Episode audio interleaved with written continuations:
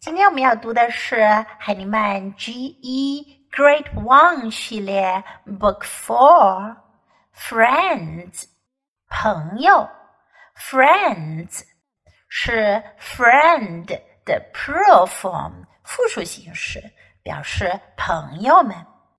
这本书属于 Olsen and Taco series，也是一个系列的，是讲。关于两只小狗的故事。Now let's begin. First, listen to me. Friends. Look at this page. There are two dogs. One is called Orson. One is called Taco. I suppose they are friends. 我想他们一定是 friends 朋友，对吗？Orson is a big dog. Taco is a little dog. Orson has a big collar. Taco has a little collar. Orson has a big bone. Taco has a little bone. Orson has a big ball. Taco has a little ball. Orson has a big bark. Taco has a little bark. Orson has a big bowl. Taco has a little bowl. Orson has a big bed. Taco has a little bed. Orson has a little friend. Taco has a big friend。这本书中，我们学到两个形容词，two adjectives, two describing words. One is big, the other is little. 一个是 big 大的，一个是 little 小的。These two words are antonyms. 这两个词是反义词。它们的意思是相反的：big 大大的，little 小的。Look at these two dogs. We can see that one dog is big and the other dog is little. We can say that Orson is a big dog. Taco is a little dog. 这本书中用到的主要句型呢是 Orson has 和 Tackle has。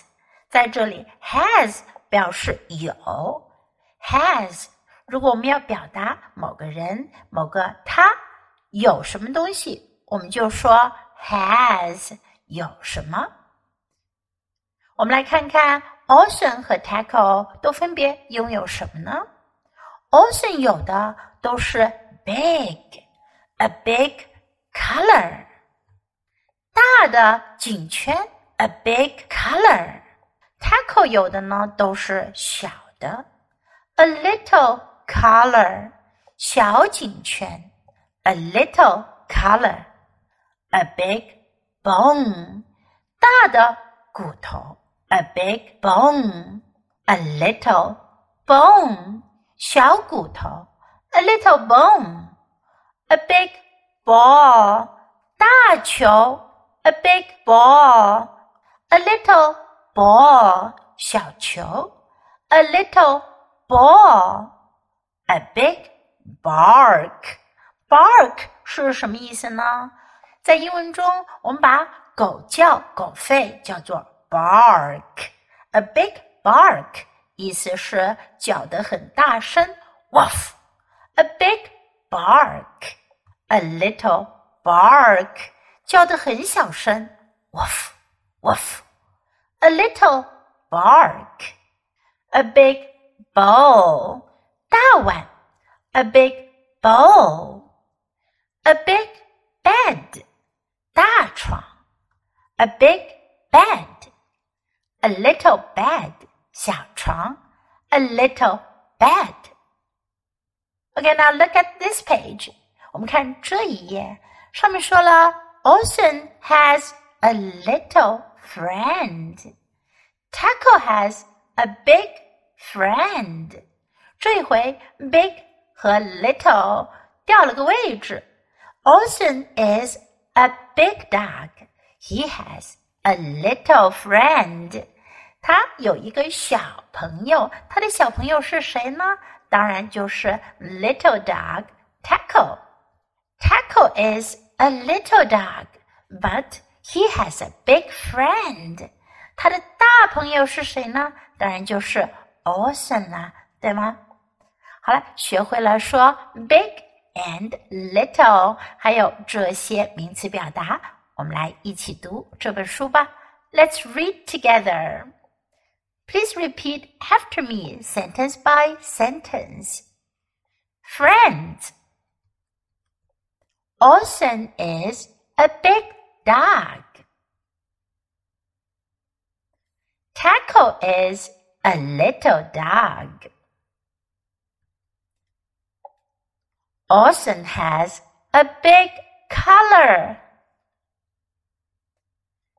Taco has a little color. Orson has a big bone.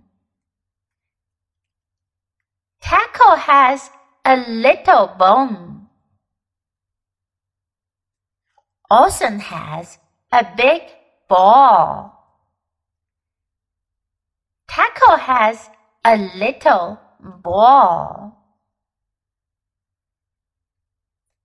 Orson has a big bark. Taco has a little bark. Orson has a big bowl. Taco has a little bowl. Ocean has a big bed. Taco has a little bed. Ocean has a little friend. Taco has a big friend.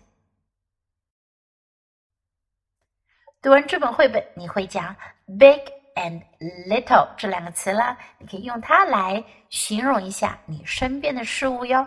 想想看， 你身边的事物当中有哪些是 big，有哪些是 little？